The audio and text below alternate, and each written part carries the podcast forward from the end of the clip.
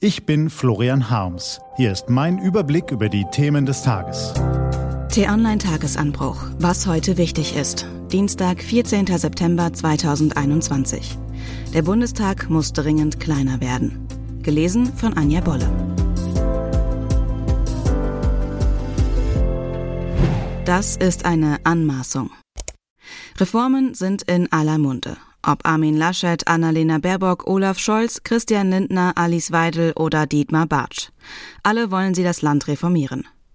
Egal, welche Parteien nach dem 26. September ans Ruder kommen und wer den künftigen Kanzler stellt, die Bürger müssen sich auf jede Menge Umbauten einstellen. Steuern, Verwaltung, Verkehr, Mieten, Hausbau, Landwirtschaft. Überall soll es neue Regeln geben. Und natürlich wollen alle Politiker alles besser machen als bisher. So groß wie der Umgestaltungswille der Parteien ist, wenn es um das Geld der Bürger geht, so klein ist ihre Veränderungsbereitschaft, wenn es um ihre eigenen Pfründe geht. Seit Jahren wächst die Zahl der Bundestagsabgeordneten. Eigentlich beträgt die Regelgröße des Parlaments 589 Sitze. Derzeit sind es aber 709. Und nach der Wahl in knapp zwei Wochen könnten es mehr als 800 sein.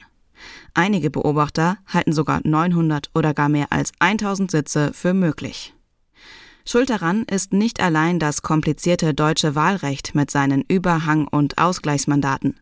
Schuld sind vor allem die Spitzenleute von CDU, CSU und SPD, die sich in den vergangenen Monaten einer grundlegenden Wahlrechtsreform verweigert haben. Statt einen konstruktiven Vorschlag der Oppositionsparteien FDP, Grüne und Linke aufzugreifen, zimmerten sie ein wirkungsloses Gesetzchen zusammen, das im Wesentlichen alles belässt wie bisher. Vor allem die CSU tat sich dabei als Blockiererin hervor. Sie fürchtet um ihre Direktmandate in Bayern. Und teuer ist es, richtig teuer. Fast 10.000 Euro erhält jeder Abgeordnete und jede Parlamentarierin pro Monat.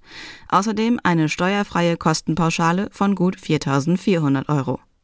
Hinzu kommen Alimente für Reisen, Mitarbeiter, Mieten, Büromaterial und die Kosten für Liegenschaften des Bundestags. Auf mehr als eine Milliarde Euro summieren sich die Beträge. Nicht einmalig, sondern jedes Jahr. Keine Frage. Eine lebendige Demokratie braucht gut ausgestattete Parlamente, die möglichst viele gesellschaftliche Interessen und Milieus vertreten. Das darf durchaus etwas kosten. Was es aber nicht braucht, ist ein Selbstbedienungsladen für Parteien, in dem sich ein Heer von Hinterbänklern auf Kosten der Steuerzahler tummelt. Wenn die Abgeordneten des nächsten Bundestages wirklich das Land reformieren wollen, sollten sie bei sich selbst beginnen und als erstes Gesetz fraktionsübergreifend eine Wahlrechtsreform beschließen, die ihren Namen verdient.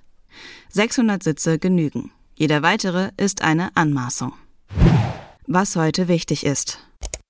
Die T-Online-Redaktion blickt für Sie unter anderem auf diese Themen. Angela Merkel setzt ihre Abschiedstour fort, heute auf dem Westbalkan. In Tirana steht ein Austausch mit dem albanischen Ministerpräsidenten an. Zum Mittagessen will die Kanzlerin mit den Regierungschefs von Kosovo, Bosnien und Herzegowina, Montenegro und Nordmazedonien über die EU-Beitrittsperspektiven und Bedingungen für kleine Staaten sprechen. Der britische Historiker Adam Tooze schreibt in seinem neuen Buch, wie Corona die globalen Finanzströme eingefroren hat und wie nahe wir alle deshalb am Abgrund standen. Im Gespräch mit T-Online erklärt er, warum unsere Welt nie mehr normal sein wird.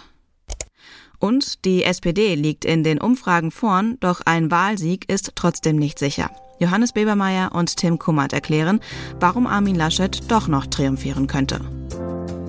Das war der T-Online-Tagesanbruch vom 14. September 2021. Produziert vom Online-Radio- und Podcast-Anbieter Detektor FM immer um kurz nach sechs am Morgen zum Start in den Tag.